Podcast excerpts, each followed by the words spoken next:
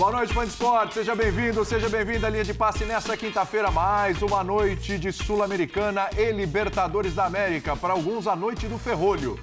O do São Lourenço deu certo, né? Venceu o São Paulo por 1 a 0. O Olímpia não deu tão certo assim, perdeu por 1 a 0.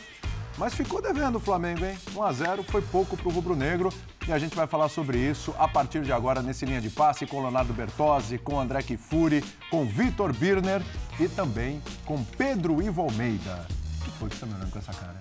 É porque eu não concordei com a sua abertura. Boa noite a você, boa noite ao André, ao Léo, ao Pedro Ivo Almeida, aos fãs e às fãs do não esporte. Foi a noite do Ferrolho?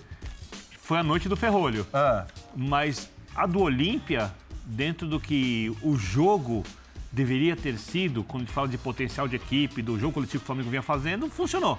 É lógico, mais, por, é... mais por demérito do Flamengo, talvez. Sim, mas é lógico ah. que o ah. resultado coloca o Flamengo, que já tinha antes do confronto é, 80%, quantificar, supondo, o percentual de chance de classificar, joga o Flamengo para 90%. Sim. 90 e poucos por cento de chance.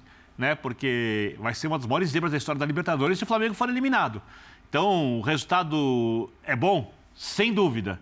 O resultado é o que o Flamengo podia ter conseguido? De jeito nenhum, principalmente pela atuação no primeiro tempo. Deu mais ou menos certo. Foi só 1 a 0 Então você falou que não deu certo. Eu tô falando que deu mais ou menos certo, exatamente mais ou menos. Isso. a gente tá concordando mais ou menos. Henrique, mas eu gostei, mas eu gostei dessa abertura. O senhor já começou Só uma chegando. para você, William. Boa noite a todos. Pode falar, André. Você ia chamar o Vitor para a primeira participação? Não, eu ia chamar o Bruno Henrique, é, André. Fiquei na então, dúvida. Engraçado, tem uma certa, uma, uma, um certo atropelamento né? Ele fez uma pergunta para mim. Você queria que eu não respondesse? Você, você, o André Kfouri, é o por Bruno isso. Henrique quer falar, hein? É por isso, por exemplo, que no Flamengo tem jogador afastado. Quem, fez gol? Que... Quem fez gol hoje? Tem a mesma atitude aqui, ou né? Se quer, eu posso me retirar. Bruno Henrique, vamos Se você quiser. eu respeito ordens. Cara, muito feliz pelo retorno. É, voltando bem, né? O mais importante, mais um gol na Libertadores. Fico muito feliz. Acho que a equipe demonstrou um papel muito importante hoje aqui. Sabia que a equipe do, do Olímpia era muito forte, mas tinha alguns erros e quando eles não marcaram bem eu consegui fazer o gol. É, parabenizar pela entrega, pelo jogo difícil. Tem mais 90 minutos. Sabemos que lá vai ser difícil também, mas temos totais condições de ir lá e vencer e sair classificado o entrosamento com o Gabigol segue intacto, né? é, mas esse passe que ele traz para fora e acha por dentro, não é novidade para ninguém. Ele consegue colocar a bola onde eu gosto e eu, com a minha impulsão também, consigo me sobressair ali. Então é uma parceria que a gente faz de longa data. Obrigado, Bruno. Parabéns. É, a parceria já histórica nesse time do Flamengo. Agora que o Vitor Biner já falou, boa noite, Pedro Ivo, tudo bem? Boa noite, eu não queria também atrapalhar. Se o Biner tiver mais alguma coisa. Incomodei o senhor? Se não, quiser que eu me retire, muito, muito, mais o roteiro do programa. E o Dimas começou aqui, nosso editor-chefe, no ouvido, mas vamos falar do que interessa. Se o Dimas quiser, eu posso ir 1x0 pro Flamengo. É. 1x0 pro Flamengo. É claro que fica uma sensação de que o Olímpia é um time tecnicamente muito abaixo. O jogo em casa, você vai decidir fora. Fica aquela coisa de poderia ter sido feito dois três. Agora, é preciso considerar que também tinha um outro time do outro lado do campo com uma ideia. A ideia foi bem Sempre executada. Tem. A ideia do Flamengo no primeiro tempo não foi bem executada. O Flamengo teve problemas para executar a sua ideia de tentar gerar volume e criar chance. O Flamengo teve a bola, não teve exatamente um volume para a gente falar, teve muito volume e não teve chance. Não, o Flamengo teve a bola e somente isso no primeiro tempo. Teve dificuldade de se aproximar, teve dificuldade de triangular, teve dificuldade de achar um passe por dentro que pudesse achar fosse o Gerson Arrascaeta com um pouco mais de espaço para ser genial e encontrar depois um atacante. Acho que faz falta ali o Felipe Luiz nesse momento, Sim. porque é o Felipe Luiz que quase sempre quebra uma defesa, entorta uma defesa achando uma bola que entra por dentro. Faltou isso por ali, ele não estava à disposição. No segundo tempo, interessante, porque não necessariamente o São Paulo precisou alterar peças para alterar o time. Ele abre bem o Gerson, o Gerson quase como um lateral, como um alo, Ayrton uhum. até ficando um pouco mais. Uhum. Empurra o Bruno Henrique dentro da área, faltava de fato isso. E é o que o Bruno Henrique já explicou melhor que a gente, o Bruno vai explicar muito melhor que a gente é um déjà vu ali de uma Libertadores, da última Libertadores que Bruno Henrique e Gabriel tiveram juntos no mata-mata, porque do ano passado o Bruno estava lesionado. E a de 2021, acho que se eu não me engano, se minha memória não me trai, as semifinais contra o Barcelona de Guayaquil teve muito disso. Sim. Gabriel cruzando, Bruno passando e finalizando. Ah, é um déjà Os dois gols. Tem, um, tem um, um lado afetivo, a torcida do Flamengo volta a se aproximar muito desse encanto de Bruno e Gabigol, acho que é positivo. Foram, foram quatro gols do Bruno Henrique nesse confronto. Sim, sim. É, o 2 a 0 Dois lá e e dois. 2 a 0 cá. 2 e 2. É. Essa combinação.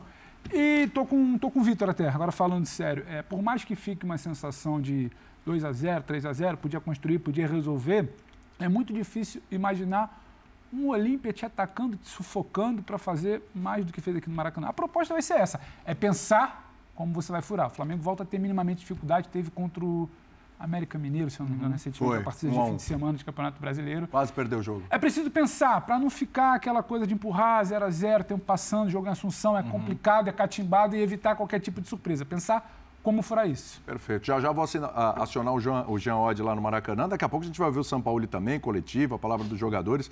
Toda essa cobertura você acompanha com a gente no Linha de Passe. É, 1 a 0 diz mais sobre o Flamengo ou sobre o Olímpia no jogo de hoje, André? Tudo bem? Tudo bem, William? Boa noite a todos. De novo, né? Boa noite, novo. Vitor. Um Boa noite, prazer, André. prazer te encontrar. Agora seguindo a ordem das coisas, Exato, né? é, e uma boa noite ao pessoal em casa também. É, diz mais so- sobre o Flamengo, mas isso na verdade é um clichê, né? Porque o Flamengo, com a capacidade que tem o seu grupo, com a quantidade de futebol e de talento para jogar que os jogadores do Flamengo têm, evidentemente o Flamengo vai ser sempre o time de quem se espera mais. Em casa, com o Maracanã lotado, um adversário tecnicamente inferior, como nós vamos poder dizer a respeito da enorme maioria dos times que jogam a Libertadores, talvez no cômputo geral todos os times do ponto de vista individual, quantidade de talento mesmo, puro, né? Futebol puro, não trabalho de equipe, esta- é, é, times estabelecidos, ideia de jogo, etc. Então o Flamengo vai ser sempre o time que puxa a análise. É, talvez seja meio injusto, mas é assim que funciona. O expediente usado pelo Arce hoje é o expediente que é, provavelmente vai ser usado por qualquer equipe a partir de agora que visite o Maracanã, independentemente da ordem dos jogos, independentemente do resultado, se por acaso né, é, o Flamengo, se a gente estiver falando de um jogo em que o Flamengo começou jogando fora de casa, que é tentar trancar o Flamengo, que é tentar travar o jogo coletivo desse time, que começa a aparecer com uma, com uma forma mais frequente e até com uma certa identidade. Hoje o Zinho, no final do jogo, depois das substituições, falou: é, um padrão muito parecido com 2019 e o time do Jesus, em termos de desenho. Toda vez que alguém fala isso, é, é claro que eu não estou fazendo uma crítica ao Zinho, mas toda vez que alguém fala isso, muito provavelmente há quem diga: não, calma aí, já passou, isso aí não vai voltar, não se trata de uma comparação. E não é uma comparação, é uma lembrança em relação a uma forma de jogar, a um desenho de equipe, com alguns, cada vez menos, claro, jogadores que o Flamengo ainda preserva em relação àquela temporada tão encantadora.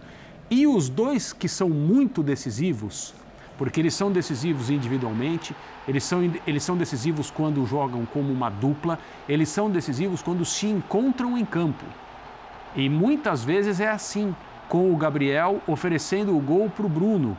Quando o Bruno Henrique diz agora no final, essa jogada que ele, que ele corta para dentro, que ele, né, que ele começa por fora e me acha por dentro não é novidade para ninguém, de fato não é, mas ninguém consegue marcar.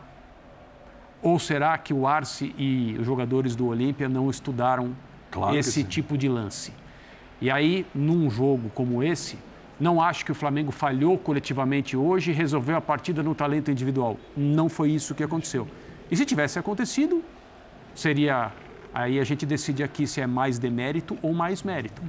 Mas é, eu concordo com a, com a leitura de que o resultado poderia e deveria talvez ter sido maior, mas é, especialmente no primeiro tempo, o Olímpia fez um jogo muito bom no sentido de conter o Flamengo. É. A gente está falando, né, Bertozzi, é, de Gabigol e Bruno Henrique, né? Só que mais uma vez pudemos ver Gabigol, Bruno Henrique, Arrascaeta, Everton Ribeiro e Gerson, que muita gente fala do quarteto, mas lembrou, André? Quinteto. É um quinteto. Jesus, né? Com Jesus era um quinteto, tinha o Gerson também nessa história. Vai se desenhando um, um- Flamengo novamente com esse quinteto mesmo, até por tudo que aconteceu com o Pedro, a gente vai falar sobre isso também? Vai sim, William. Boa noite, boa noite a todos, ao fã do esporte. É, até pela facilidade desses jogadores se adaptarem a funções, né? E o Gerson é um grande exemplo disso. né? O Gerson não decide diretamente, mas se ele não fosse um jogador que tem a facilidade de cair pelo lado esquerdo, e, e o São Paulo já usou, tem, até na França, por exemplo, em, em- por ali em outras situações. É, e acho que ele mostrou hoje a capacidade de, de, mexer no time sem mexer peças, né? Como o Pedro Ivo já, já deixou muito claro. Então você tem aqueles mesmos jogadores, mas aproximando o Bruno Henrique do Gabigol, você vai ter essa parceria. Eu não sei se o Bruno Henrique mais vezes já fez esse gol ou já respondeu sobre essa parceria. Sim. Porque é, é, e não é Sempre, culpa né? de quem pergunta, porque é a, é a pergunta óbvia, mas as perguntas óbvias também têm que ser feitas. Mas você vê que ele, ele, ele abre até um sorriso, né? Ele, ele fala. é, tem, joga, tem, tem duplas históricas no futebol que a gente vai mencionar. Pô, a gente, a gente gosta de mencionar as duplas, sabe? O futebol dos anos 90 no Brasil tinha tantas duplas marcantes, né? E quando a gente falar do futebol do Flamengo, desse time daqui a 10, daqui a 20 anos, vamos lembrar de Bruno Henrique e Gabigol como uma dupla que se complementava e sem, e sem querer aqui diminuir em nada o Gabigol, o Bruno Henrique é o jogador do Flamengo que seria o primeiro que eu escolheria para jogar uma decisão amanhã. Porque a capacidade dele de melhorar em jogos decisivos, em jogos grandes, em jogos eliminatórios, é absurda. Você pode contar com ele. Eu até, eu até mencionei aqui na, na- na nossa última participação, você pegar o Flamengo e Liverpool para ver. Contra um time espetacular que era o time do Liverpool. E ele jogou como se fosse mais um jogo do, do Campeonato Brasileiro, da Libertadores, como se fosse mais um. Eu fiquei surpreso com a recuperação dele, claro, ficou um ano parado, mas quando ele voltou, como ele já, claro, parou de novo, se machucou mais uma vez, mas assim, a- a- os retornos dele nesse período, mesmo que picotados, é, ele voltou bem. Fez um jogo, outro e já estava novamente no ritmo, não com sendo, muita vontade. não sendo mais menino, né? Não é Exatamente, um jogador em começo exatamente. de carreira. Então, às vezes, você- fica um pouquinho mais preocupado. Então, a a gente vai voltar às discussões de antes, que são, pô, por que, que o Pedro está jogando menos, né? Por que, que o Pedro está querendo espaço? Mas olha de quem que é o espaço. É, pois é. E olha de quem já era o espaço antes. Pois é. Né? Então, a, a cada situação que você vê como essa, você tem que entender que o do Flamengo tem hoje uma hierarquia e que na hierarquia atual e histórica do Flamengo, Gabigol e Bruno Henrique são maiores, estão à frente. E o jogo de hoje prova isso. De fato, assim, coletivamente, foi- o Flamengo mereceu ganhar o jogo. A gente tem culpa de criar também uma expectativa sempre grande no Flamengo e de ficar, às vezes, frustrado porque foi só 1 a 0 Sim. Mas tudo que você quer num confronto eliminatório é não precisar ganhar o segundo jogo fora de casa. E Não isso, isso o Flamengo conseguiu fazer. Geode, direto do Maracanã, vai bater um papo com a gente, participar desse linha de passe a partir de agora, depois dessa vitória do Flamengo. Acompanhou o em loco e acompanhou em loco também esta sintonia maravilhosa entre Gabigol e Bruno Henrique. É impressionante, pode ficar um tempão os dois sem atuarem juntos. Quando volta, essa sintonia ela não se perde, ela não se desgasta. É como se tivessem jogado outro dia juntos ainda em Jean. Tudo bem? Tudo bom, William? Boa noite para você, boa noite para os companheiros. Pois é, eu acho que assim, havia antes do jogo uma expectativa grande sobre uma goleada, três ou quatro gols tal, e acho que talvez o que tenha impedido isso foi uma partida praticamente perfeita do ponto de vista tático do Olímpia. É claro que o Olímpia é muito inferior tecnicamente ao time do Flamengo, isso é evidente, por isso o Arce montou o time do jeito que montou, mas acho que fez uma partida taticamente quase que perfeita e dificultou demais a vida do Flamengo. O que talvez tenha demorado a acontecer foi justamente o Flamengo buscar essas alternativas. E quando o São Paulo buscou a alternativa no intervalo, né, mudando no posicionamento de dois jogadores basicamente, do Gerson e do Bruno Henrique, o gol sai e aí com essa dupla que você está citando aparecendo, eu acho que é um gol muito, muito valioso. Assim, independentemente de não ter acontecido talvez a goleada que muita gente esperava, é um gol que obriga o Olímpia a vencer no Paraguai. E esse é um grande problema para o Olímpia. Precisar vencer o jogo, do jeito que for, na hora que for, é, significa ter que sair para o jogo em algum momento. Não vai dar para o Olímpia fazer o que fez no jogo de hoje, ainda que tenha conseguido botar duas bolas na trave, mas convenhamos, né? Elas nem refletem muito a, a pressão ou volume de jogo do Olímpia. Claro que pode acontecer, futebol, tudo pode acontecer, mas acho que é um gol esse do Bruno Henrique que a gente está vendo que obriga o Olímpia a jogar de um outro jeito no Paraguai e esse jogar de um outro jeito muito provavelmente vai significar um Flamengo tendo bem mais espaço para jogar, um Flamengo que tem jogadores que sabem explorar muito bem esses espaços, hoje tolhidos completamente pelo time do Olímpia, que, repito, para mim fez uma partida praticamente perfeita do ponto de vista tático. É isso. Vai falar, Birner? Não, quando o Jean diz que tudo pode acontecer no jogo que vem, eu quero tratar tudo de uma maneira muito ampla, porque tudo significa tudo. É. 100% né, de possibilidades. É, para mim, o tudo que podia acontecer de errado para o Flamengo quase aconteceu hoje. Chegou muito próximo do tudo, porque Eu notei os colegas elogiando muito a atuação do Olímpia. O Olímpia se esforçou, né? A ideia é uma linha de quatro, que o Flamengo vai esmagando, empurrando, vira linha de cinco, vira linha de seis ali para o seis, três, um, muitas vezes, porque o Olímpia é um time mal treinado. O Olímpia é um dos dois times entre os 12 do Campeonato Paraguaio que não venceu. Tem a segunda o Arce, pior o defesa. Arce chegou outro dia ainda. Tudo bem, tem a Pouco segunda tempo, né? pior defesa do Campeonato Paraguaio. É, terceiro tomou oito jogo gols. dele, hein, Birner? Oi? é. Oi? Terceiro jogo do Arce. É o terceiro jogo do Arce apenas, e acho que assim, a partida de hoje foi uma ideia que ele teve desde o começo. Eu acho que não foi nem o Flamengo que empurrou. Né? A linha de cinco atrás com o Torres saindo da linha de meio-campistas e formando uma linha de cinco defensores, acho que foi a ideia que ele teve desde o primeiro minuto. Por isso que eu acho que assim, o trabalho do Arce hoje ele foi muito bom. É, se é, o Olímpia vinha sendo mal treinado é, pelo Diego Aguirre, eu acho que é uma outra história. Mas achei que hoje o Olímpia foi bem. É, então, é que ontem a gente teve uma discussão aqui sobre o Atlético Mineiro e os nove jogos do Filipão e a capacidade de arrumar uma defesa para parar o Palmeiras. E o Palmeiras, que é um, o outro grande favorito à conquista da Libertadores, está até do lado mais fácil da chave, não tem o poderio ofensivo do Flamengo. Né? E o Filipão, que tem nove jogos, um time melhor e muito mais potência, não conseguiu arrumar essa defesa e disse que fazer isso rapidamente seria um milagre. O Filipão, historicamente, é um técnico melhor que o Arce. O Arce não é um técnico consagrado, um técnico com grandes feitos na carreira, só para fazer uma Aliás, comparação. o Arce pode ter aprendido uma coisa ou outra com o próprio Pode ter Filipão. aprendido. Você pode ter É, lembrado o lateral é, direito, né? é. Do time campeão do o Grêmio. Então, eu acho que o Olímpia fez o que era possível no seu limite hoje. As coisas todas funcionaram.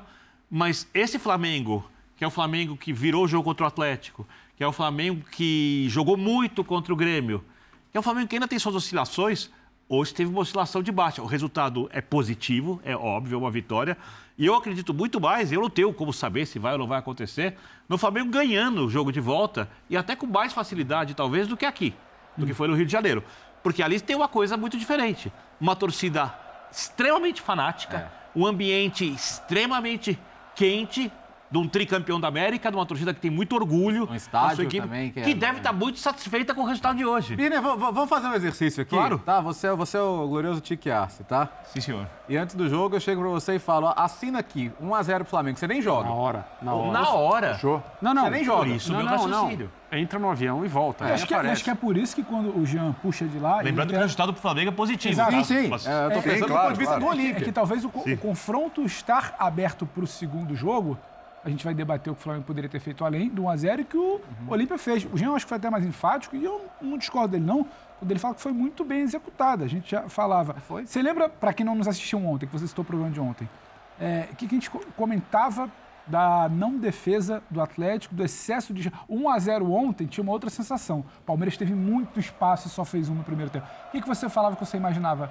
Esperava que o Filipão fosse fazer o quê? Que ele poderia fazer O que o Arce fez hoje. então, exatamente. Então, o Arce entrega. O Arce não, Não mesmo muito o que desenho, fazer. a mesma ideia. O Olímpia em crise, ele chega já sabendo que o confronto é contra o Flamengo com pouco tempo. É o terceiro jogo dele, o meu primeiro jogo é no Maracanã. Eu vou me fechar. Ali, é, em tese, 4-5-1, que às vezes era uma linha de 5, muitas vezes foi uma linha de 6. Em alguns momentos, o Olímpia tinha que parecer que dois laterais, dois laterais pela direita, dois laterais pela esquerda e dois zagueiros fechando. Era Tanto que o praticamente gol uma não- linha de tanto que o 6. gol não mudou a postura do Olímpia em nada. Eles vieram para isso. Eles nada. vieram para aquele primeiro tempo.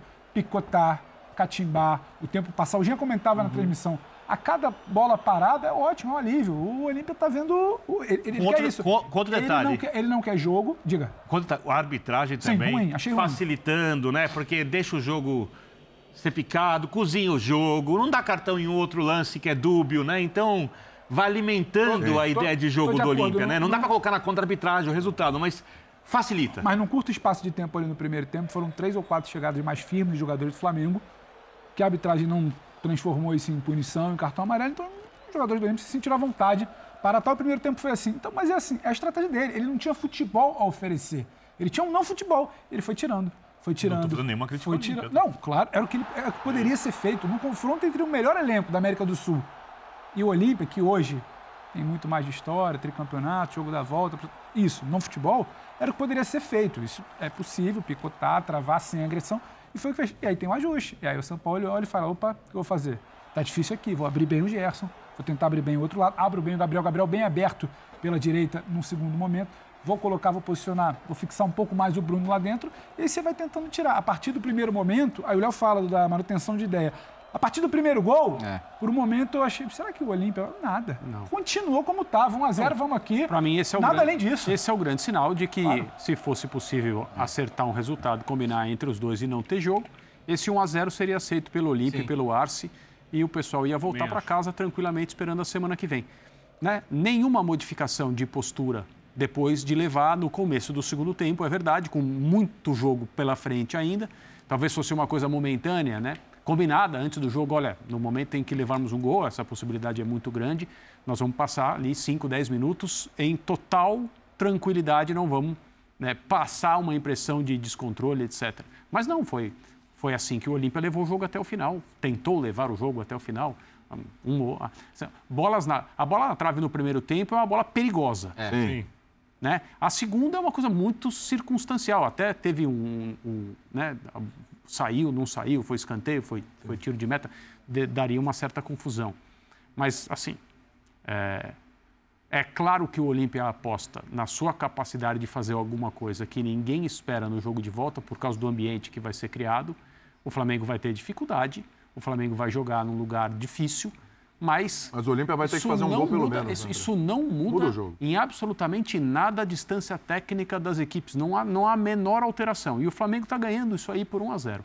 Eu acho muito, mas muito difícil a vaga não ficar com o Flamengo. Também Concordo. acho, também acho complicado. Ô, Até- William, é, André. sabe que a- a- antes de passar pro Jean, né, a gente tava É, o vendo... Jean chamou lá, mas pode Tá, falar, Bertazzi. tá, porque assim, a gente viu agora há pouco, eu achei um detalhe muito interessante a comemoração do, do, do Bruno Henrique indo em direção a São Paulo.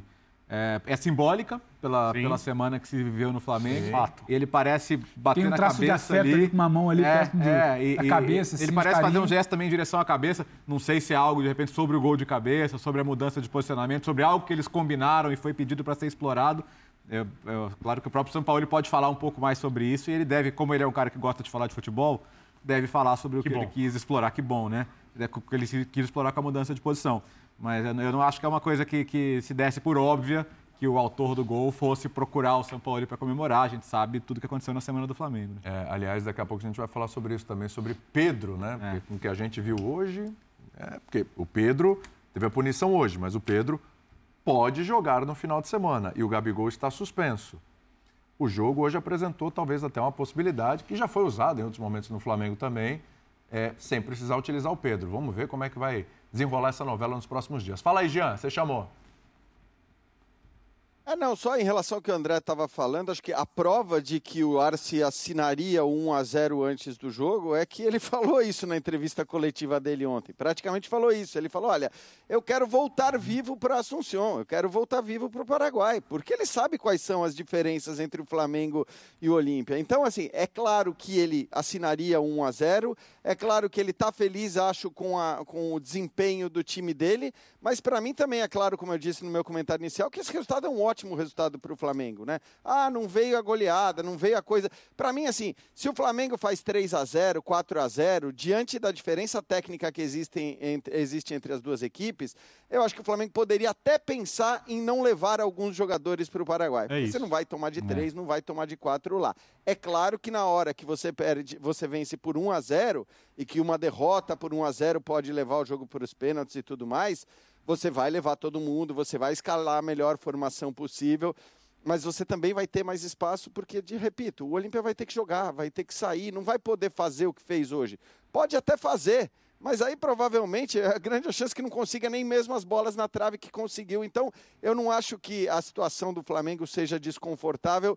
Somando as duas coisas, né? Somando o 1 a 0 no jogo de hoje e, e somando a diferença técnica que existe é, entre essas duas equipes, apesar de, claro, a gente está falando de um jogo no Paraguai que vai ser muito diferente dos jogos que a gente viu, por exemplo, do Libertar recentemente, né? Quando você não tem torcida, quando você não tem ali aquele ambiente quente que muitas vezes muda um jogo de futebol. Mas também nós estamos falando de um Flamengo experiente, com jogadores rodados, acostumados a grandes decisões, que não, que não vão sentir eh, tanto, ou tendem a não sentir tanto esse ambiente. Então, acho que o Flamengo vai tranquilo. O importante era ganhar hoje, porque se realmente tivesse empatado, Aí o Arce poderia, inclusive, pensar: vou fazer exatamente a mesma coisa que eu fiz no Maracanã e, quem sabe, numa decisão de pênaltis eu avanço. Então, acho que o Flamengo não tem motivos para grandes preocupações, mas, claro, não vai poder poupar ninguém no Paraguai, vai ter que ir com o time completo e, e jogar com, com todo o empenho e dedicação possível. Verdade. Pode falar, Biro. Eu acho que ele vai repetir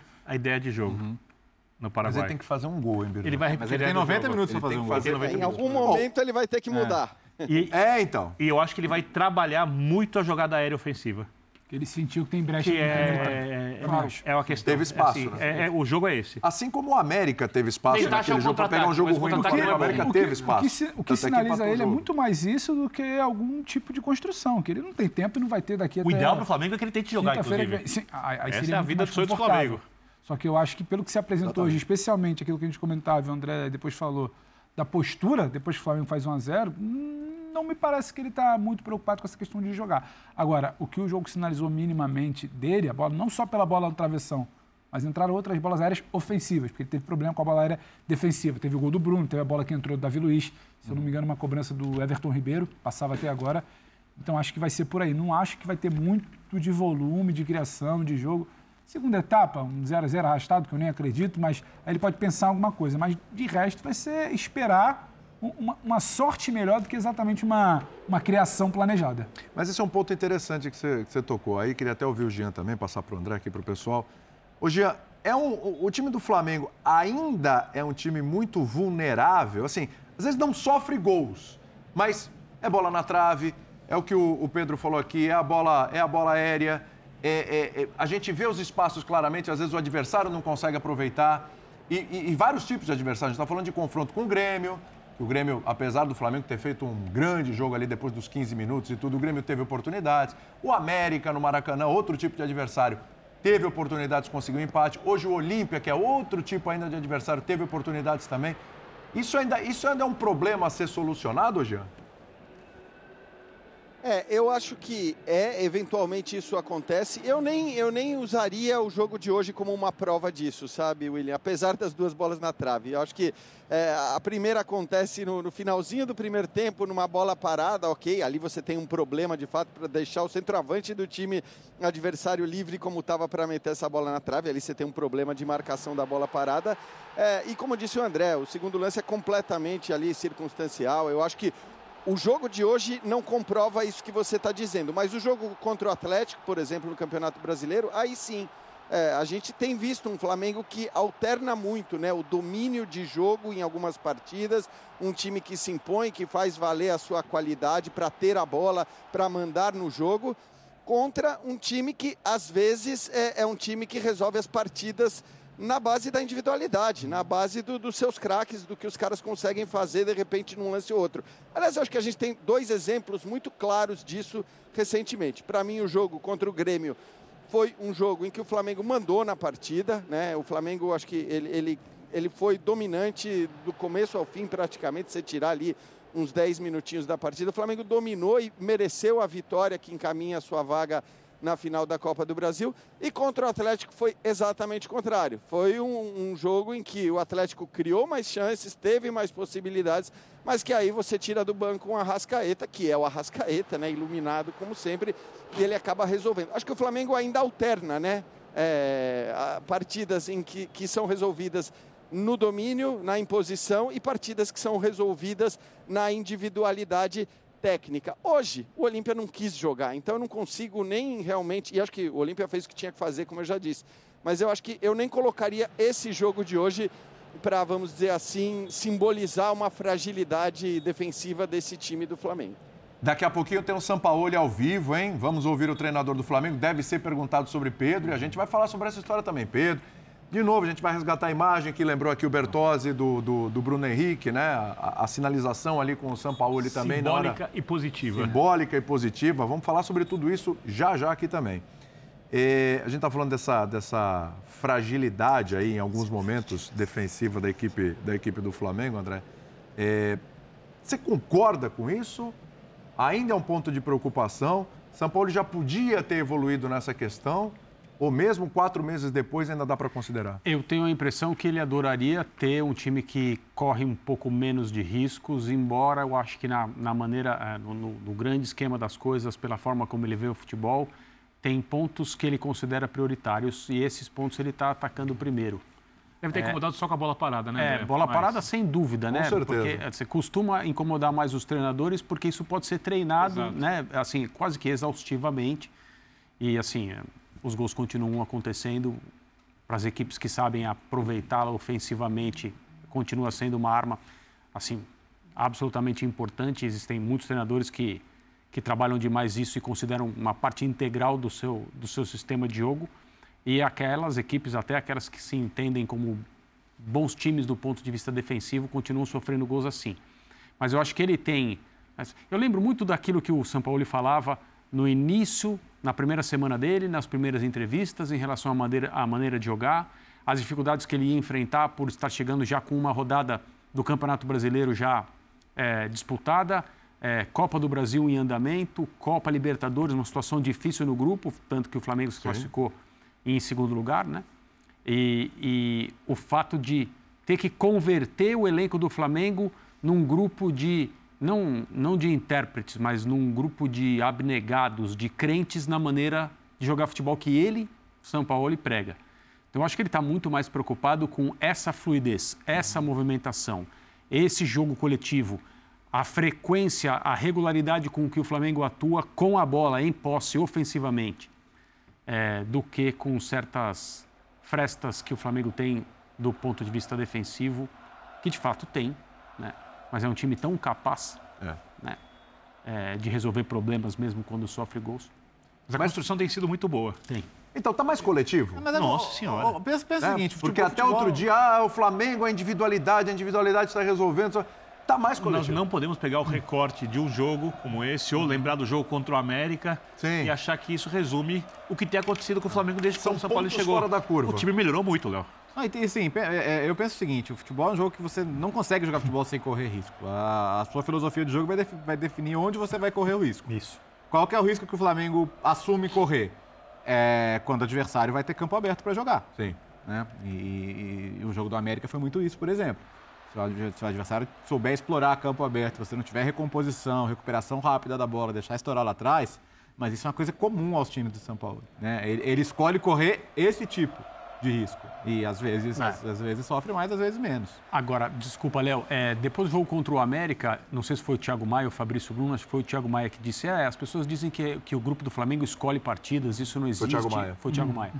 Isso não existe aqui e tal. Só- o fato dele mencionar esse assunto comprova que é um tema, né? Sim. Um tema não só externo, como um tema interno também. E eu não acho realmente que os jogadores do Flamengo escolhem partidas. O que eu acho, e acho que né, todo mundo que acompanha mais de perto percebe que isso, isso é, isso é o que parece. Existe uma mobilização de clube que é diferente para partidas decisivas das Copas, especialmente agora, nessa fase do ano que a gente está.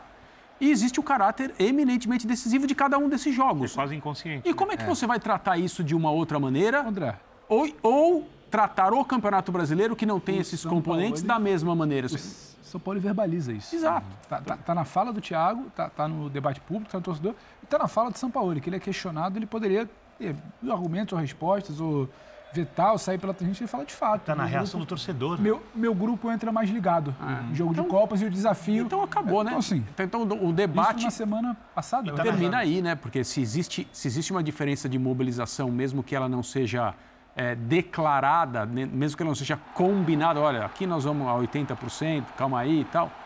E eu não estou dizendo que isso é certo, eu sou um defensor do Campeonato Brasileiro. Eu acho que o Flamengo, como o melhor time do Brasil, deveria estar ou liderando ou muito, pré, ou muito próximo é do líder do campeonato. É, independentemente de quem seja esse líder, se é uma surpresa, se não é, se é um rival do Rio de Janeiro ou se não é, não me, não me importa. E deveria ter feito o primeiro jogo hoje fora de casa, né? Se fosse esse time todo, teria que ficar em primeiro lugar do grupo. Exato. Teria que ter feito. E A só, ordem- só para não parecer A que é ordem algo seria diferente. muito particular do Flamengo, ontem a gente debatia aqui também, na mesma mesa, no mesmo horário, a situação do Botafogo. Exatamente. Que inconscientemente por ordem de treinador, de como encara a partida, É das claro. peças que são sacadas. Cada rodada do Brasileirão é um a menos. Exato. é, claro. porque- É uma questão de onde é a sua mira. Já estamos em agosto, Eu, viramos só, eu agosto. só preciso interromper vocês aqui rapidinho, que eu preciso liberar o Jean, que já vai começar o Sampaoli. E aí eu vou pegar uma última palavrinha do Jean aqui. Não, acho que ele poderia ouvir aguardar e depois comentar. É, dependendo de quanto tempo ficar o Sampaoli, pra já onde vai ele quer ir? essa No hora. Rio tem muito lugar aberto Ele- ainda. ele é tem o Zinho esse de horário Cicerone vai dar uma corridinha na hora da praia. E o Zinho tá lá de Cicerone, então sabe Deus o que vai O acontecer. Jean, o- o Jean correndo é o uma, troço chamado impo- é uma impossibilidade fisiológica. Completamente. Nós temos o. Cicerone por excelência, que é o Cícero. Boa, boa, E Bertozzi. se boa. você não for o bar que ele quer, É. Vamos lá, Jean, para te liberar aí. O Flamengo, assim, a gente fala, é o melhor elenco da América do Sul. Isso ninguém discute. Mas no nível de futebol hoje, em que patamar está o Flamengo? Vendo que a gente está vendo do Palmeiras também, recuperando aí seu, seu bom nível também, é um dos favoritos ao título da Libertadores. É, então, eu primeiro quero dizer que por mim eu ficaria com vocês até uma da manhã. Ah, Ela tá pressionando aqui do lado. Eles também querem ir embora. Não, não sou só eu que estou aqui. Tem um, dois, três, quatro, cinco, seis, sete, oito pessoas aqui esperando. Fora as garrafas de vinho. Eu realmente. Já é Isso, exato. Então, é, por eles, eu realmente vou me despedir. Em relação ao Flamengo, eu acho que assim, a gente não discute a qualidade que tem o time do Flamengo e a capacidade que ele tem de ganhar a Libertadores, ou de ganhar a Copa do Brasil, ou até mesmo, para mim, de ganhar o brasileiro pelo elenco que tem, pela possibilidade que tem de rodar. Eu acho que as comparações com outros candidatos, elas valem muito pouco num campeonato de mata-mata, sabe? A gente não sabe quem vai chegar na final ou não vai, quais vão ser os cruzamentos. Acho que o Flamengo passando e tende a passar, tem um caminho complicado, né? Daqui para frente, acho que o, o confronto das oitavas foi mais generoso com o Flamengo, mas a chave de maneira geral não, porque você pode ter um clássico com o Fluminense, você pode depois ter um River Plate, por exemplo, ou mesmo Internacional e depois uma final. Então não consigo eh, olhar para adversários assim. né? Você perguntou do Palmeiras, acho que o Palmeiras coletivamente é um time mais bem trabalhado, mais bem montado, porque é óbvio, seu técnico está lá há três anos. Né? O Sampaoli é um técnico recente, nessas trocas recentes de técnico, eh, constantes de técnicos que o Flamengo promove. Agora, o Flamengo tem vários pontos ao seu favor. Que é a qualidade dos jogadores, principalmente, né? O banco que o Flamengo tem, a capacidade de mudar o jogo eh, numa partida que não esteja indo bem, eh, a possibilidade de repor peças que ele de repente perca por, por, eh, por lesão, por cartão. É, isso nenhum time da América do Sul tem. Então, acho que com a evolução do trabalho que é indiscutível, né? E por, por isso, para mim, era uma loucura se cogitar a demissão do Sampaoli, como muita gente falou, né, no momento em que houve todo o embrólio do preparador físico do Sampaoli com, com o Pedro, não foi do Sampaoli, para mim era uma loucura cogitar a demissão do técnico.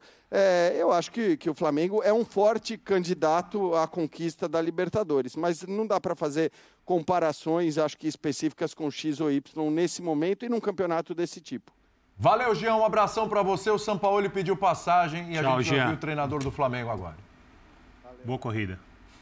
No, yo ya me expresé eh, públicamente sobre un hecho puntual de dos personas, mas lo de Pablo fue lamentable y él tuvo que dejar el club y, siempre que yo tengo que decir o hablar con las personas de, o mi gente, con mis compañeros de trabajo, lo falo de puerta adentro, entonces el tema ya está resuelto. No tengo más nada que hablar sobre eso. ¿De yo? Me preguntó también. Tá.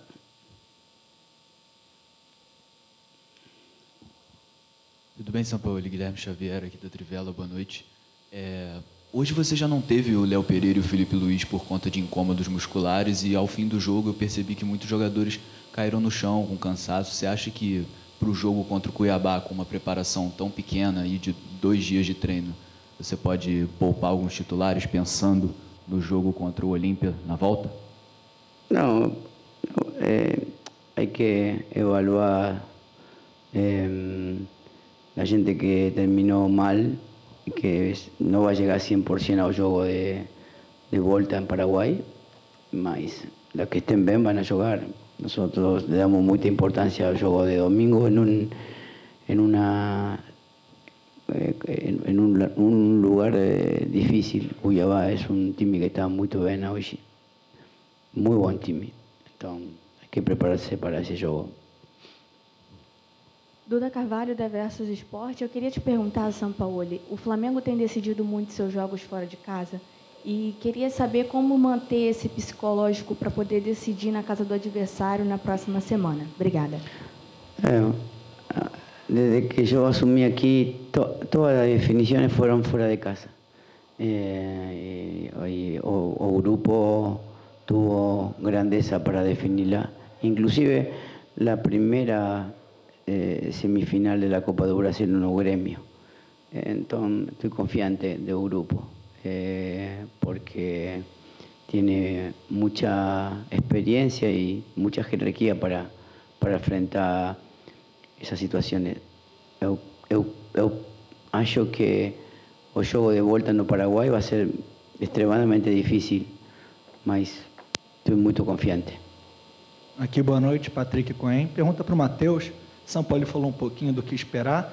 E aqui na coletiva do Olímpia, eles estavam considerando até um bom resultado para decidir fora, é, dentro de casa, o Flamengo decidir fora. Eu queria saber, por parte dos jogadores, como é que vocês vão para o Defensores del Chaco, como vocês pretendem se preparar para essa partida muito importante na temporada do Flamengo. Obrigado.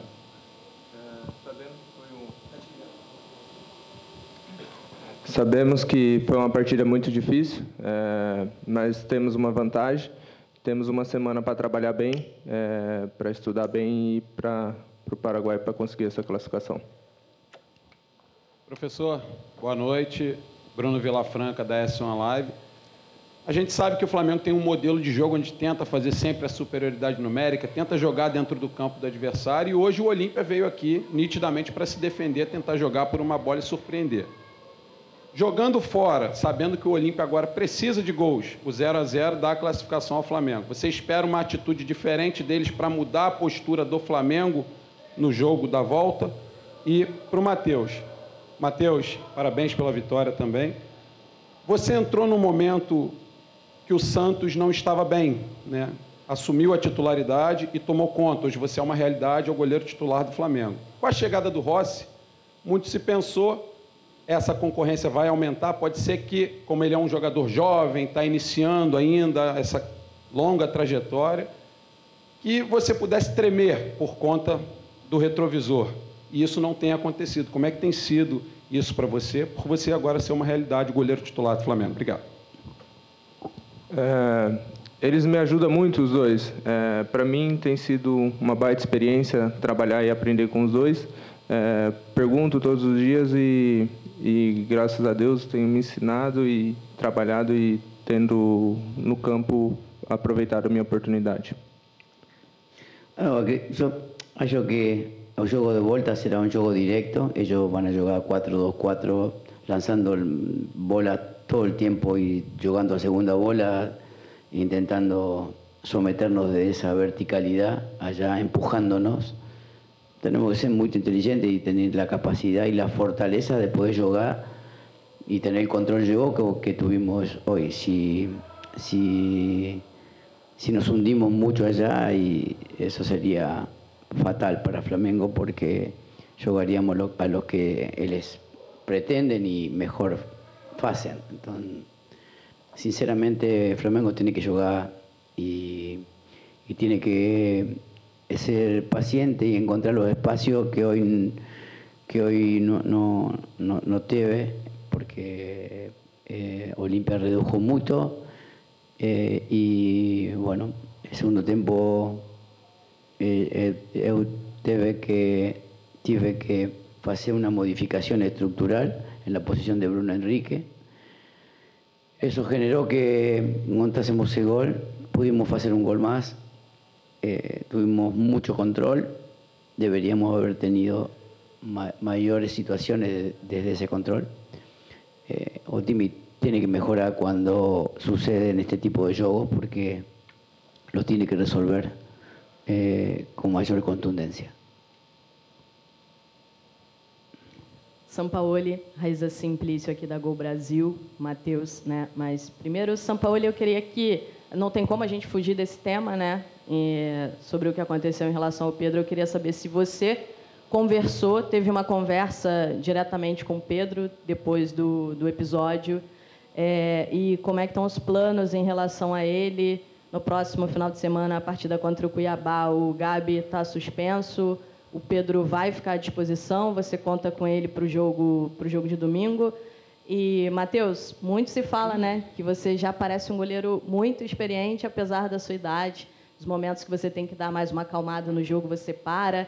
E muita gente já brincou, é o filho do Diego Alves. Queria saber é, como é que você vê essa brincadeira e se já chegou a conversar com o Diego Alves.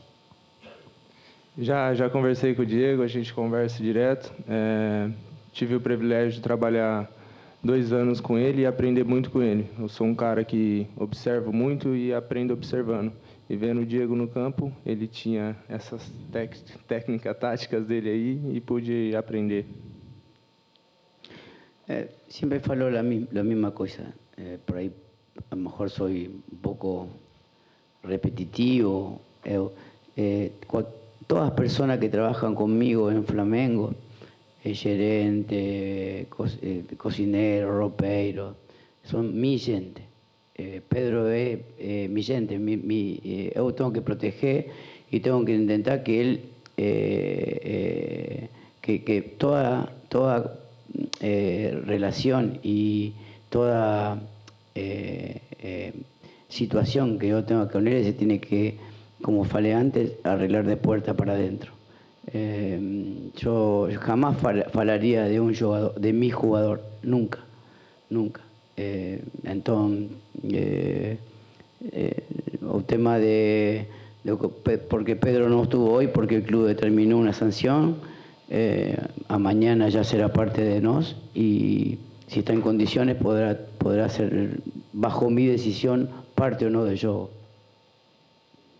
Jorge, boa noite. É, a gente sabe que essas situações assim no futebol, às vezes acontecem, mas não chegam nesse limite, né? Não sei se você já, já viveu essas situações nesse momento é, da sua carreira ou em outros clubes. A gente tem até informação que já aconteceram outros problemas com o próprio Pablo em outros clubes. É, como administrar, né, num, num ambiente de pressão, de cobrança por resultados, essas relações? Assim, você é um cara experiente, já dirigiu seleção em Copa do Mundo. Qual é o limite entre a relação entre os profissionais nesses momentos? Eh, yo siempre falo la misma cosa. En, no, como falei antes, yo considero que en una situación aislada, Pablo es un compañero de ruta que cometió un error y lo pagó, pero un hecho que no me que, eh, que, que, me excede. O sea, no, no, sí, no, no sinceramente me excede. Entonces, eh, lo que yo, pretendo siempre eh, eh, dejar un, legado futbolístico en los lugares donde estoy y para eso vine. Vine en un momento donde el club eh, tenía una gran crisis institucional, futbolística. vamos de a poco acomodando situaciones futbolísticas desde el lugar de una idea futbolística, más eh, sinceramente me dolió mucho lo que aconteció, pero esto tiene que seguir. Boa noite, parabéns a ambos pela vitória. É, São Paulo, é, quais são os planos para esse próximo jogo diante do Cuiabá? É uma viagem relativamente longa, embora doméstica, né? Brasil com proporções continentais, já pensando inclusive no desgaste da equipe nesse mês de agosto, que terá muitos jogos, né? Se possivelmente podem ser poupados jogadores para esse compromisso. E Matheus Cunha, se o Flamengo não sofrer gols na partida de volta das oitavas de final, já estará classificado. Como é que você lida com essa responsabilidade e, ao mesmo tempo, como você vem aprendendo com a disputa da Copa Libertadores da América? É um sonho para mim disputar a Libertadores. É, venho aprendendo muito e é o sistema defensivo, o Jorge vai armar do, do jeito que ele achar melhor e a gente vai trabalhar em cima disso para não sofrer gol. Acho que não sofrer gol não passa só do goleiro, é do sistema defensivo inteiro. E trabalhando bem, a gente tenta anular bem e sair de lá classificado.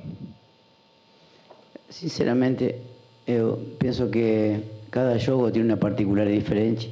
Eso de poupar eh, a veces termina siendo injusto para algunos jugadores, porque cuando uno un, un time único, son 10 jugadores, más un- uno tiene un plantel de 25 jugadores. Y eh, creo que ahí acaba la competencia interna entre un grupo de profesionales. Yo pienso que, que esa competencia interna genera que en este tipo de posibilidades de, de jugadores más desgastados eh, y con algunas ausencias aprovechen esta posibilidad jugadores que tienen también eh, muy buen nivel y que puedan destacar y, y- pelear una posición. Si no, sinceramente, porque para mí eh, lo que he intentado provocar en Brasil es generar eh, que cada juego también necesita una característica o un perfil de jugadores diferente. Eh, la torcida o la gente acá no entiende mucho, mucho no gusta mucho de eso. Mas yo intento, in- intento siempre generar eh, alguna modificación que, que, haga entender de que cada juego tiene una, una estructura diferente y, bueno, y, a lo mejor el juego del domingo merece también extremos altos, profundos, como Cebollín o Luis Araujo, y es, la oportunidad, son do- dos jugadores importantísimos, entonces es una oportunidad. Sampaoli, Matheus, forte abraço nos dois, boa noite. É, Sampaoli, não sei se você percebeu, quando você chegou aqui ao Flamengo, você disse que o seu maior objetivo era montar uma equipe com que tivesse sempre a bola. E hoje eu estava vendo a estatística do jogo, dois, dois fatores interessantes. No mesmo jogo, você alcança o seu melhor aproveitamento à frente do Flamengo, são 70% de aproveitamento em termos de jogos, e 75% de posse de bola. De todos os jogos que você comandou o Flamengo até aqui, esse foi o jogo que o Flamengo conseguiu a maior posse de bola. É, o auge do profissional é o título, mas dentro do que você falava, hoje é, o Flamengo chega num patamar contigo interessante. O que ainda pode melhorar na equipe? Yo considero que siempre falei quando cheguei que o time, eh, o jogo eh, lo ganan normalmente los jugadores. Es preciso estabilizar y, encontrar eh, el mejor nivel de cada uno de estos jugadores para que esa, esa eh, ventaja cualitativa eh, genere que cuando uno domina tanto se marque la diferencia que existe hoy y que el resultado no, no se produjo. Entonces, paralelamente, sistemáticamente, una forma colectiva de jugar y paralelamente que los jugadores estén en un momento que ayude al entrenador a mantener su profesión. Si, si los jugadores no pasan por su mejor momento, el entrenador no tiene vida. A última pergunta aqui atrás. Boa noite, São Paulo. Boa noite, Matheus. Cidão Marinho da Litoral News. São Paulo, a gente não teve oportunidade de ouvir o Pedro, ainda numa entrevista, mas no posicionamento dele, ele falou sobre uma covardia psicológica. E que, no seu entendimento, você vê sobre essa frase do Pedro? Como é que era o seu contato com o Pedro? Porque o torcedor fica preocupado de ter, querendo ou não, uma rixa dentro do elenco. E para você, Matheus, é um nome do Flamengo, é um jogador do Flamengo. Como que o elenco recebeu tudo isso que aconteceu lá em Belo Horizonte no último sábado? É, foi tudo bem resolvido internamente. É, o Pedro faz parte do grupo como qualquer outro jogador e vamos seguir trabalhando e o Pedro faz parte do grupo. Sinceramente él tendrá que, él sabe el sentimiento que tiene y lo que siente y lo tendrá que resolver. Eh, Somos seres humanos grandes y cada uno tendrá que resolver su, sus, eh, tipo de sensaciones que sienta. No, no puedo hablar por los demás, sinceramente. Muito obrigado, professor Sampaoli. Obrigado, Matheus. Boa noite. É, sobre o assunto Pedro, né? Aí, ó, a cena Aí, essa é a cena que o Bertozzi lembrou aqui, né? Quando o Bruno Henrique faz o gol, vai lá, exatamente, e vai lá comemorar com o São Paulo. E tem um gesto bem... Olha só, dá só uma olhada. É, tem três coisas na, na- na imagem. Pode Uma, falar, é, o São Paulo falou repetindo aquilo que o Pedro já tinha observado, o nosso Pedro Ivo aqui, já tinha observado lá no comentário de abertura dele, que foi a modificação de posicionamento no segundo tempo, que o São Paulo chamou Sim, dos dois. É. estrutural. Né? Essa, é, essa é uma das questões. Segundo, é a felicidade do gol e de um jogador que está se recuperando e que é um dos principais jogadores desse, da história do Flamengo vencedor. É um jogador que faz mais funções que o Pedro, que talvez não tenha o refinamento do Pedro na área para finalização, mas que encaixa muito melhor no estilo de jogo do Sampaoli, Sampaoli. encaixa melhor com o Gabigol, que justifica o fato do Pedro ter sido colocado como opção no time e o Pedro começa a entrar, o Pedro para de entrar no jogo quando o Bruno Henrique se recupera, porque antes o Pedro teve várias chances com o São Paulo. Não vou dizer que foi mal, mas também era muito óbvio que o encaixe não era o ideal. E acho que o mais positivo é que quando o jogador, que certamente é muito próximo do Gabigol, a gente viu a imagem deles comemorando o gol do jogo passado, Sim, sim. a amizade, que é próximo do Arrascaeta, a gente nota que o grupo de jogadores entendeu a situação do jeito que o Sampaoli não teve responsabilidade ou se podia ter feito alguma coisa a mais, já foi relevado. O que importa de agora em diante, que é exatamente o que o Flamengo precisa. A questão é saber se o Pedro vai enxergar isso ou não, mas é uma questão muito mais do Pedro que do clube. Importante que o grupo pense assim. Tem um ponto para mim que é muito claro assim. Não, não dava para imaginar que a melhor solução para o Flamengo, como seus objetivos da temporada, fosse uma mudança de comando agora. Ah, concordo com você Então, totalmente. assim, não, porque muita gente chegou a falar, olha só, gente, não dá mais, é melhor sair. Isso não rende tem- clique, né? É, porque assim, eu não consigo conceber que uma segunda mudança de técnico na temporada, no momento em que você tem jogos ultra decisivos pela frente, fosse a melhor questão. Agora, eu cheguei a temer que o Sampaoli achasse que era melhor sair por, porque, Aí é ele por já, conta dele, porque né? ele já demonstrou fidelidade a, a companheiros dele em outras situações. Então, se ele quisesse sair, ele ia ter que arcar com Não, com ônus. Né? não, ou numa queda de braço, É. né? Não, eu não trabalho com outro preparador Exato. físico, tem que ser com esse aí. Ah, não, então, então não dá para vocês ficarem. Concorda? O Flamengo não poderia ter outra atitude nesse caso, que não aconteceu, não, é- não- nem, né? não serve nem como argumento para nada. A direção do Flamengo foi muito bem, toda, toda essa questão, né? Dentro do que era possível, uma questão E complexa. ele né? agora também, assim, ele não tá passando a mão na cabeça, ele tá falando, nossa, o que ele tá sentindo tem que resolver com ele. Eu achei perfeita a, a última colocação, né? Não, é, não foi uma coisa condescendente, mas ao mesmo tempo, assim, falou, ó, agora, cara, é- ele é mais um, tá? E não Ele tem vai- problema ele sentir pelo equívoco É, do amigo, como claro. ele falou. É um amigo, ele sente porque o amigo errou. Não queria tá- que tivesse tá- errado. tá mu- tá muito claro. Vai, vai, Pedro. Pedro. Tá muito claro que o Flamengo não quer falar do assunto. É. O Matheus ali dá uma resposta protocolar e é do jogo, do clube, previamente combinada, uma resposta que não se alonga, tá tudo bem. foi Ele não- tudo ele não é muito- de um garoto foi como o Matheus muito que a bem- gente vai esperar alguma foi coisa muito fora da bem curva resolvido também, né? internamente, ponto. Não, não foi. Não tá tudo muito bem resolvido. O grupo, inclusive, não gostou da postura do Pedro segunda-feira, é bom frisar.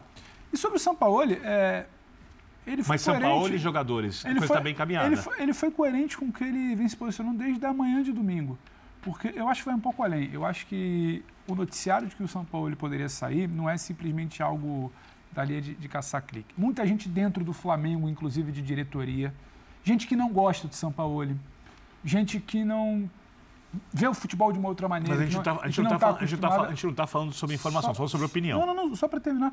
A questão de. Porque você falou, ah, mas a, a possível saída de São Paulo, que você fala, ah, mas aí tem mais a ver com. com Não, falou- o. Léo falou que a gente defendendo a saída do Sampaoli. Não, Eu não, acho isso sem lógica Mas é- nenhuma. mas é que Respeito aí- quem pensa do outro jeito, mas, Mas, aí, voltando eu a falar, a fala de São Paulo. A fala de São Paulo é coerente. Ela é coerente com a postura dele desde domingo de manhã, que é a primeira vez que ele se posiciona. Muita gente sim, muita gente interpretou que poderia ter essa tal fidelidade, porque em muitos momentos o São Paulo se mostrou um cara muito ligado aos seus. Quando ele fala, "Ah, o Pedro também é, é minha gente, que ele fala assim, né? Na transcrição, numa tradução livre, minha gente, mas durante muito momento ele foi identificado por ser muito fechado, por ter um próprio gerente, por ter uma comissão extensa que vai com ele para tudo que é lugar, por falar muito, por só se relacionar com eles no Uhum. dia a dia. Isso incomoda muita gente da diretoria, então por isso muita gente achou que, olha, então agora vai todo mundo junto, vai todo mundo me embalar, porque eles são só, eles inclusive nem se relacionam com a gente. Só que aí a virada de chave é o início do domingo, que ele vira e fala, não, calma, é pão, pão, queijo, queijo. Ele errou, ele vai sair. Eu estou aqui pelo projeto. Ele mantém uma coerência, ele não se alonga, ele não rende o assunto, ele não quer polêmica, ele quer falar sobre trabalho, ele quer falar sobre a vitória, a mudança de posicionamento do Bruno, ele quer falar sobre o jogo de, do Cuiabá, o jogo da semana que vem, mas ele está sendo coerente, ele em nenhum momento mudou. Ele sabe que É, bons se resultados vão, posiciona- vão deixando a crise cada vez mais e ele longe e vai quer, e ele quer esses bons resultados. É isso, Ele quer esses mas bons é, resultados porque o tal Sampaoli, sempre muito rotulado por bom futebol e pouco resultado no Brasil, Ah. isso mexe com ele também. Ele quer isso. E quando ele precisa admitir, ele está doído, ele está doído ainda com o episódio do Pablo. E sim, largar a mão de um companheiro de muitos anos de estrada dói. Uhum. Ainda que ele saiba o tamanho da, da besteira, da cagada que o cara fez. Ele deu um soco na cara de um atleta. Só que agora ele também tem algo muito maior. Eu larguei a mão de um amigo meu, eu fui além do que eu acredito, e aí não dei estar certo ou errado. Agora tem, a coisa tem que acontecer aqui também. E ele está tentando virar essa página. E também não dá. A gente tem as perguntas demoraram, mas foram feitas. E eu acho que também não sairia muita resposta dali. Eu acho que é o Não, tipo do caso que vai ser esclarecido Não, é, não quer. em on, assim, é, falado abertamente daqui a um tempo, estamos em meio de temporada, acho que a resposta do Matheus Cunha, ele, está quase travado ali, né? É. É, foi tudo muito bem resolvido internamente. É tipo, é quase um, um protocolo. Parece, inclusive, É. que alguém falou: se alguém perguntar, a sua resposta E se- é essa. e se falou É também, isso, é pronto, trabalho. é isso. A, a questão é daqui para frente, né? Porque tem um outro lado, tem o lado do Pedro, né? Que se sentiu, é, vamos dizer, abandonado, entre Hum. aspas, porque o seu treinador não, o, não se solidarizou com ele publicamente. Sim, sofria tortura psicológica, segundo Covardia. E aí ele, Covardia. ele, usou a, ele usou a expressão que evidentemente precisa ser esclarecida. Né? Ele está falando do quê? É porque as pessoas continuam lá, né? É, uma opção futebolística é. ou ele está falando sobre um tratamento que ele não considera humanamente correto né, no ambiente de trabalho? É disso que ele está falando? Isso precisa ficar claro. O técnico é o mesmo. Eu não acho que o Pedro vai passar a não ser relacionado para jogos, vai entrar no- no- nos acréscimos Pelo do segundo discurso tempo. do São Paulo, zero isso também. Não, aliás, o São Paulo não. deixou bem claro que foi uma decisão do clube. Isso, né? eu, eu não acho que vai Ele acontecer fala me isso. excede, né? É. Isso me excede. Eu, eu acho que o Pedro vai continuar recebendo as mesmas oportunidades que ele vinha recebendo, ou aos olhos dele, não vinha recebendo. E ele vai continuar infeliz e insatisfeito com, com essa falta de minutos. E eu tenho dúvida se um jogador que levou um soco na cara no seu ambiente de trabalho vai conseguir superar isso com a mesma comissão técnica e vai tocar sua carreira, ser feliz de Mas o maneira foi mandado embora, André. de maneira geral. Mas com esse treinador, a vida dele no clube não vai mudar. E ele gostaria que mudasse. E quando, ele fala, e quando ele fala covardia psicológica, falando- é, é para mim, assim, não tem a ver direta. Tem a ver, claro, com o preparador que foi demitido, mas covardia psicológica, da forma como ele colocou no post, me dá a impressão que é algo maior, que tem a Claro. ver com comissão, que Eu talvez tô- tivesse a ver com São Eu não Paulo. estou falando com... aqui sobre certo e errado. É, evidentemente, o Pedro deveria ter se apresentado na segunda-feira. É óbvio que o grupo de jogadores não gostou de ter se colocado, muitos, né, publicamente ao lado dele e ele não ter ido trabalhar no dia seguinte. Sim. A, a minha impressão, tentando olhar por um outro lado, é uma posição de extremo constrangimento de alguém que foi agredido, levou um soco na cara. E talvez, talvez não, não se, evidentemente não se sente bem ali. A minha impressão é que haverá uma costura para o Pedro deixar o Flamengo. Eu não acho que o Pedro vai conseguir superar isso. De novo, eu não estou dizendo que ele deveria fazer isso, ele deveria ir embora, nada disso. Até porque eu qual, acho, fato, qual fato novo para acho que é uma situação limítrofe, me- a não ser que esse treinador saia, não há- também não vai sair. É, nesse, ques- nesse momento, tinha que fazer uma escolha. A questão escolha é tem que ser pela permanência do. São Paulo. A questão é o Claro. treinador e o jogador. É só isso. Só, só uma coisa, o, o Bruno Henrique e o Gerson falaram sobre o caso. Você quer falar antes? Ou... Só uma coisa super Fala aí, rápida, fala aí que que eu só vou me colocar na dois entrevista do São Paulo, ele falava. Porque, é, a gente teve muita pergunta sobre o futuro jogo do Flamengo, né? O jogo contra o Cuiabá, né? É, A única coisa que me importa no jogo contra o Cuiabá é se o Pedro vai jogar ou não. Então, ele, fa- ele, ele- ele falou que aqui as pessoas não gostam muito, ele tem razão, o São Paulo, de mudanças de acordo com Tá falando características de times. Falou É, sobre mudança o de escalação. Luiz Araújo e Cebojinha. Cebojinha. Cebojinha. lados. Como são jogadores mais agudos e não tem o Gabigol, é, é um jogo que, em tese, pode encaixar mais com o Pedro. Vamos ver o que vai acontecer de agora em diante. É o que a gente está falando. Pela lógica, seria o Pedro. Vamos ouvir o Bruno Henrique e o Gerson foram perguntados. Eu não sei o que eles responderam, se foi protocolar. Deve ter sido, não sei, mas vamos ouvir os dois. Foi lamentável, né? Onde no Flamengo, que é um grande exemplo é, do futebol, não poderia ter acontecido. A gente fica triste de ter acontecido com o Pedro. Poderia ter sido qualquer um, mas a gente está focado em fazer o nosso melhor. É o que o Flamengo poderia fazer, fez, eles fizeram. E agora é ter cabeça no lugar. Foi uma semana muito, muito triste, conturbada, mas nada tirou o foco da gente estar pronto para esse jogo de hoje. E temos que seguir em frente para a gente poder conquistar os nossos objetivos. Gerson, a gente não teve oportunidade de falar com vocês depois do que aconteceu lá em Belo Horizonte, a situação do Pedro e tudo mais. E até, enfim, o seu nome falou que você entrou ali no meio da situação e tudo mais. Ah, mas isso aí já está resolvido já. Isso aí já, já foi resolvido. Vocês combinaram de não falar alguma coisa? De, de... Que não tem o que falar, já foi resolvido, a direção já resolveu e já está. Não tem que ficar falando uma coisa que já foi resolvida. O que, que eu posso vir falar aqui? Sendo que já resolveu, vocês já sabem o que, tudo o que aconteceu, não tem mais o que falar. É uma coisa que já desculpa, mas já está resolvido. Beleza. E o, Pedro tá no papel, o, e o nosso Pedro está no papel dele. Tá, não, perfeito, é isso aí. Tem que, as perguntas envolvendo essa situação dessa semana são as, eram as perguntas mais esperadas dessa coletiva. Ninguém está preocupado com o Cuiabá, com isso, aqui, talvez alguma coisa sobre o jogo de hoje, evidentemente, mas as perguntas Até sobre porque Pedro.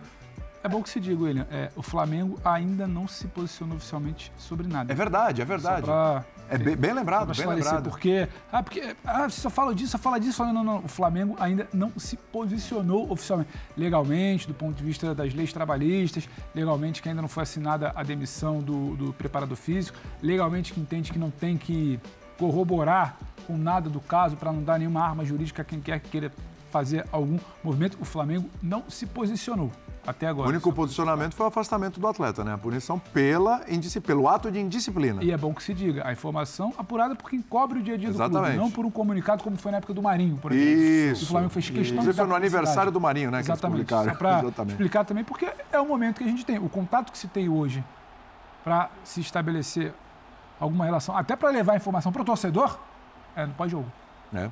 É bom lembrar que o Gerson que falou aí com, com, com o Pedro Henrique Torre, o mesmo Gerson que, segundo as nossas informações, apurações, o cara que, que pegou o, o preparador pelo, pelo colarinho. Ele né? não Na questiona, ele só não quer falar. Oi? Ele só não quer falar. Ele só não quer falar. Porque ó, qu- quando ele diz o seguinte, ah, tudo vocês já sabem e tal, etc., ele também não questionou, então me William, parece que tudo que, se- que foi apurado está correto. Eu acho que a E ele não postura- quer falar do assunto. Eu, se fosse dirigente do clube, eh, orientaria os jogadores a não falarem. E se eu Exato. fosse Claro. eh, chefe de redação, eu diria para os repórteres perguntarem. Sim. Porque você tem que deixar a crise passar, o tempo e bons resultados fazem a crise passar. E Se que os resultados não entrou. vierem, ela vai ser relembrada. entrou.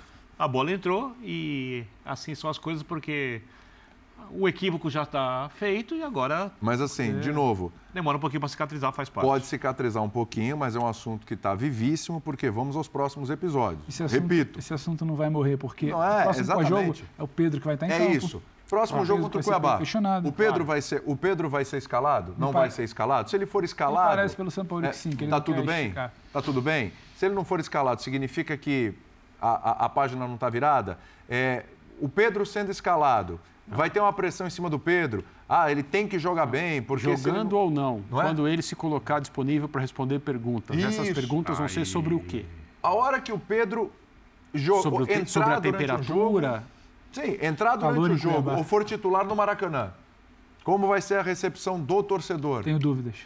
Né? Tenho dúvidas. Tem dúvidas? Tenho dúvidas, Tenho. tenho muitas Ah, dúvidas. também tenho. Muitas dúvidas. Também tem. Muitas dúvidas. A, te- a temperatura era uma na madrugada de sábado para domingo, era outra no domingo e era outra completamente Você diferente acha que na ele perdeu popularidade com esse episódio? Ele perdeu popularidade. E aí não é Tá. questão da gente concordar ou não. É uma, é uma questão de leitura do, do que se conversa. Ele perde popularidade dentro do grupo. Ele perde popularidade com diretoria, ele perde popularidade com parte da torcida ou com grande massa. E aí tem um cabe, tem uma dúvida aí, paira uma dúvida sobre o que seria o Pedro no ambiente do Maracanã. É claro que hoje é diferente do Pedro voltar. O Pedro não volta ao ambiente do Maracanã em pelo menos 10 dias. O Cuiabá é fora e o Olímpia é em Assunção. É claro que o assunto vai perder fôlego mas em algum momento vai voltar, vai ser chamado para entrar no segundo tempo, vai começar um jogo, vai ter a escalação com. Eu tenho dúvidas se vai ser um ambiente de apoio total e restrito. É, fazer um intervalinho aqui no nosso linha de passe, a gente volta já já para falar do São Paulo. São Paulo perdeu para o São Lourenço por 1 a 0 e a gente vai discutir esse jogo daqui a pouquinho.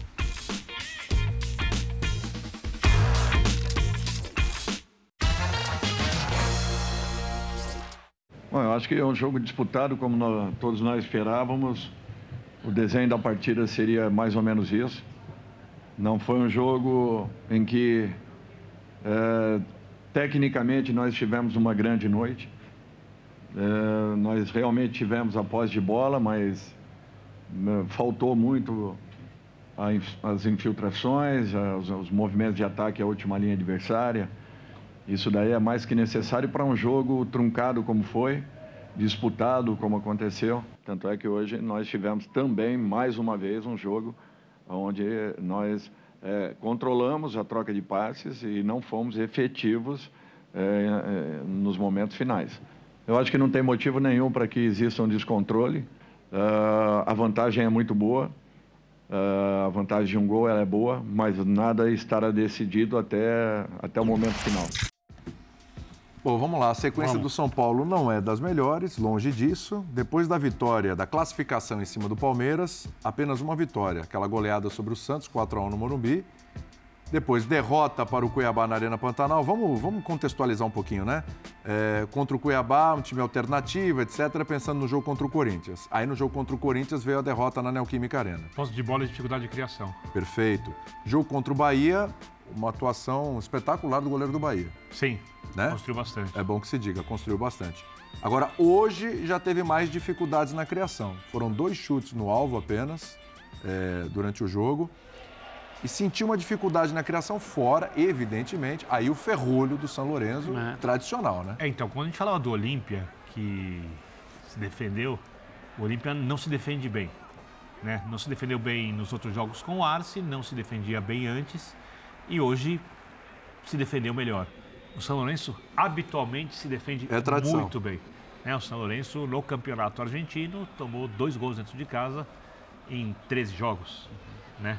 É, então, Mesmo na Sul-Americana também desempenho defensivo bom, né? Sim, é uma equipe talhada a ter sistema de marcação forte. Embora o Fortaleza fez cinco gols em dois Sim, jogos contra o sim, São Lourenço. mas jogos bem duros, né? Sim, sim, sim. É, e no contra-ataque, o São Lourenço tem alguma força e na jogada aérea tem uma força razoável. O São Lourenço, do mesmo jeito que ele se defende muito bem, ele não consegue construir muito. E era um jogo em que qualquer tipo de erro podia transformar a partida num 1x0. Um jogo extremamente equilibrado.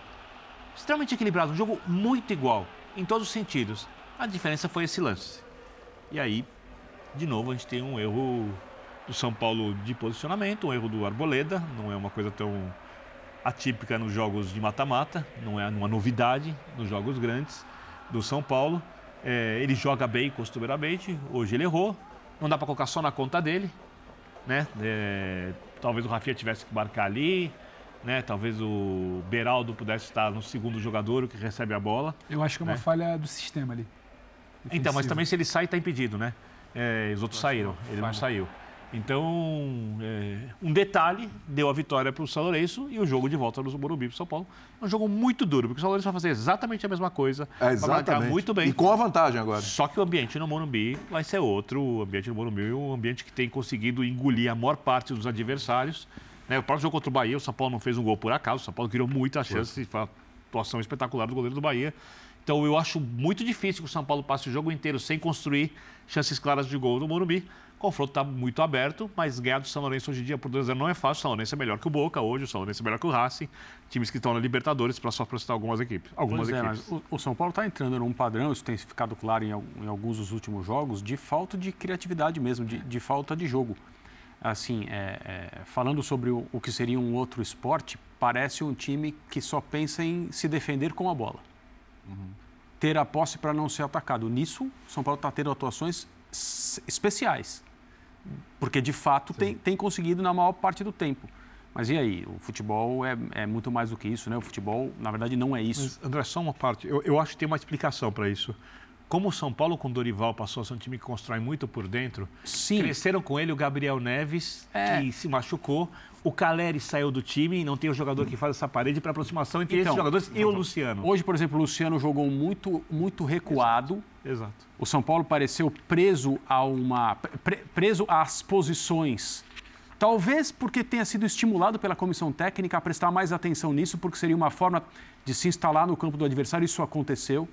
O que eu estranhei nesses momentos, o São Paulo não ser mais agressivo na saída de bola do São Lourenço para tentar criar alguma coisa provocada perto da área do adversário. Isso não, isso não, não houve, mesmo quando, mesmo quando o São Paulo tivesse posicionado para isso, né, aquela cobertura curta, aquela tensão na saída de bola. O São Paulo não forçou isso, não tornou o jogo desconfortável para o São Lourenço em nenhum momento.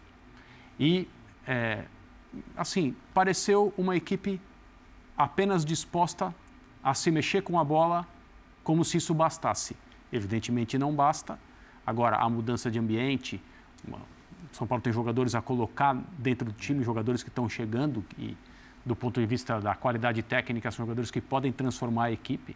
Mas ainda não no jogo de volta, você está falando no brasileiro. É, do Brasil, sim. frente, né? Não Sim. jogo de volta contra, contra o São Lourenço. Não estou não, não falando de Copa Sul-Americana. Mas, é, é, ao mesmo tempo em que isso preocupa um pouco, eu acho que é relativamente natural que seja assim. Porque no processo de construção dessa maneira de jogar, não é possível, não é nem viável imaginar uma equipe que, é, que construa, que entre no, no, no- no sistema defensivo do adversário, que crie e que conclua. Sempre. Isso não vai acontecer. Porque o diagnóstico que eu vejo do São Paulo é assim: é, o São Paulo é um time que tem jogadores muito aplicados, muito disciplinados, muito bem treinados, mas você não pode considerá-los, na grande maioria, muito virtuosos tecnicamente. Especiais, né? Então, quando É você. é onde vai entrar o Ramos e o Lucas, E né? aí eu acho que as duas contratações elas são excelentes nesse aspecto. Eles vão, eles vão dar um, um- um grau de técnica, de imprevisibilidade que o São Paulo precisa muito e jogos como o de hoje mostram isso. É, e, e aí o, o que compensa um pouco isso normalmente é o ambiente que o Birner já colocou. Uhum. Esse time no Morumbi ele, ele ganha um gás a mais que fora muitas vezes falta, né? E hoje o ambiente estava até contra. E o torcedor do São Lourenço, ele entende. O torcedor do São Lourenço, ó, o time joga assim.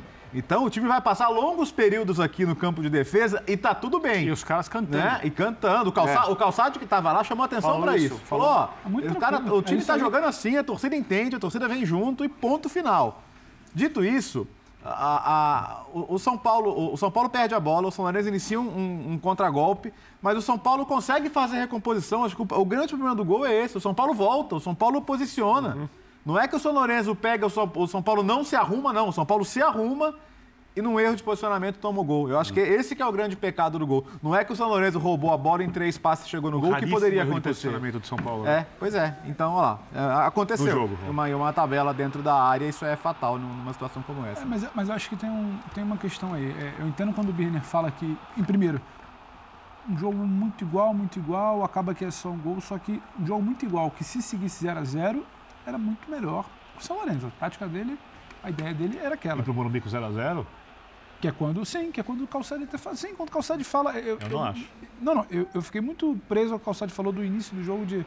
É isso, a postura é essa, era 70, 30 de posse de bola, entrega a bola, vamos nos fechar bem e esse é o nosso jogo. Falamos Não- que seria assim antes do jogo, inclusive. mas e não, e não vi um São Lourenço que buscou muito mais que isso para falar esse gol aí executou o maestrio que ele esperava, que era se depender e sair rápido para espetar o São Paulo. Não vi isso. Agora, uma outra coisa que eu acho é que talvez a gente precise falar um pouco mais além do ambiente do Morumbi. O ambiente do Morumbi, ele joga muito a favor. Sim. Só que vai ter- você vai ter duas semanas, dois meses de semana consecutivos que você tem o mesmo cenário. Dificuldade para criar e precisa reverter. Dificuldade para criar e precisa reverter. Dificuldade para criar contra o São Lourenço, um time muito bem postado. Não é só se fechar, é bem postado, bem compactadinho. São Paulo não achava uma linha de ali, ficava girando para lá, para cá, quase que um pêndulo a bola e não entrava, a bola não entrava. Há muito tempo o São Paulo não cria tão pouco. Então, e vem, e vem de um jogo que tinha muito a bola, tinha um falso controle e também não criava contra o Corinthians. Aí vai ter isso semana que vem contra o São Lourenço e na outra semana contra o Corinthians. Ah, mas tem o Lucas e tem o Rames. Devagar Mas no jogo contra o Corinthians. Devagar, eu O tô São falando já para lá. tem, devagar assim. com andor, porque a gente não sabe como vai ser esse início. São dois caras que têm capacidade de, de virar a perspectiva de São Paulo na temporada.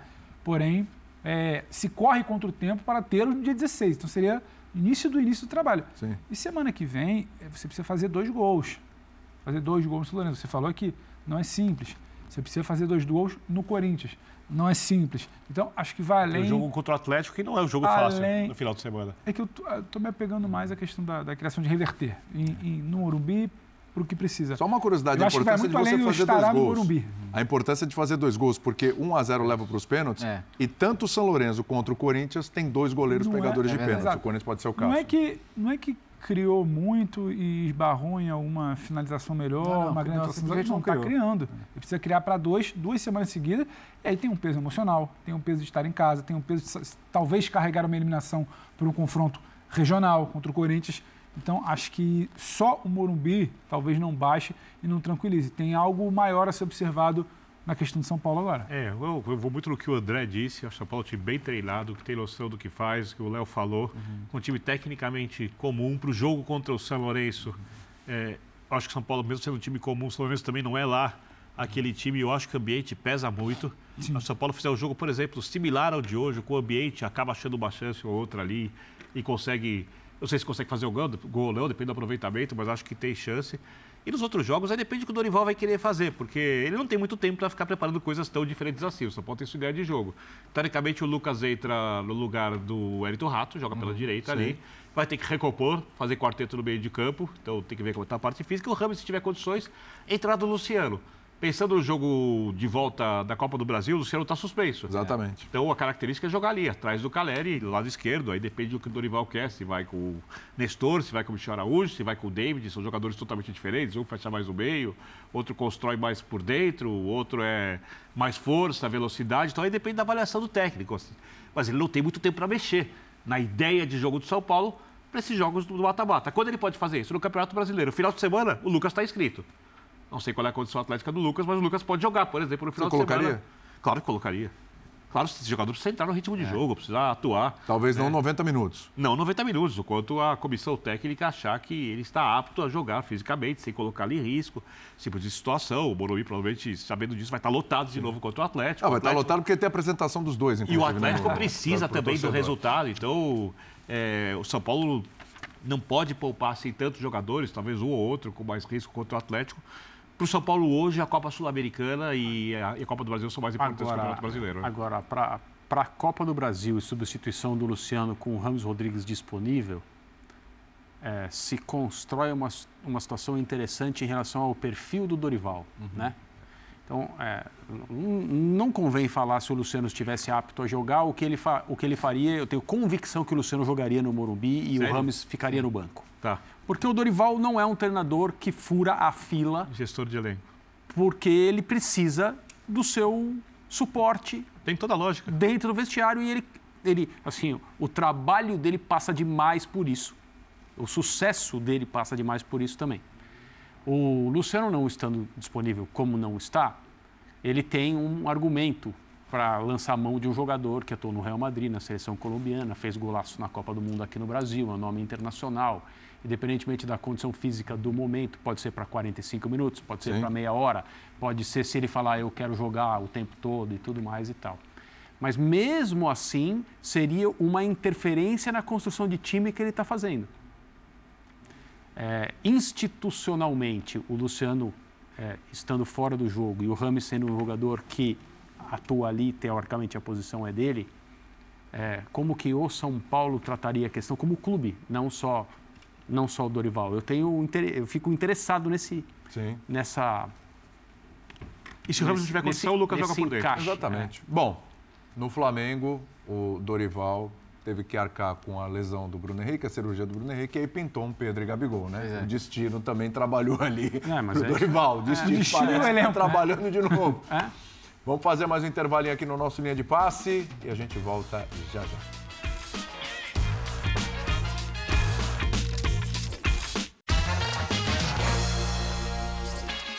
Tempo que você não fala da escala, hein?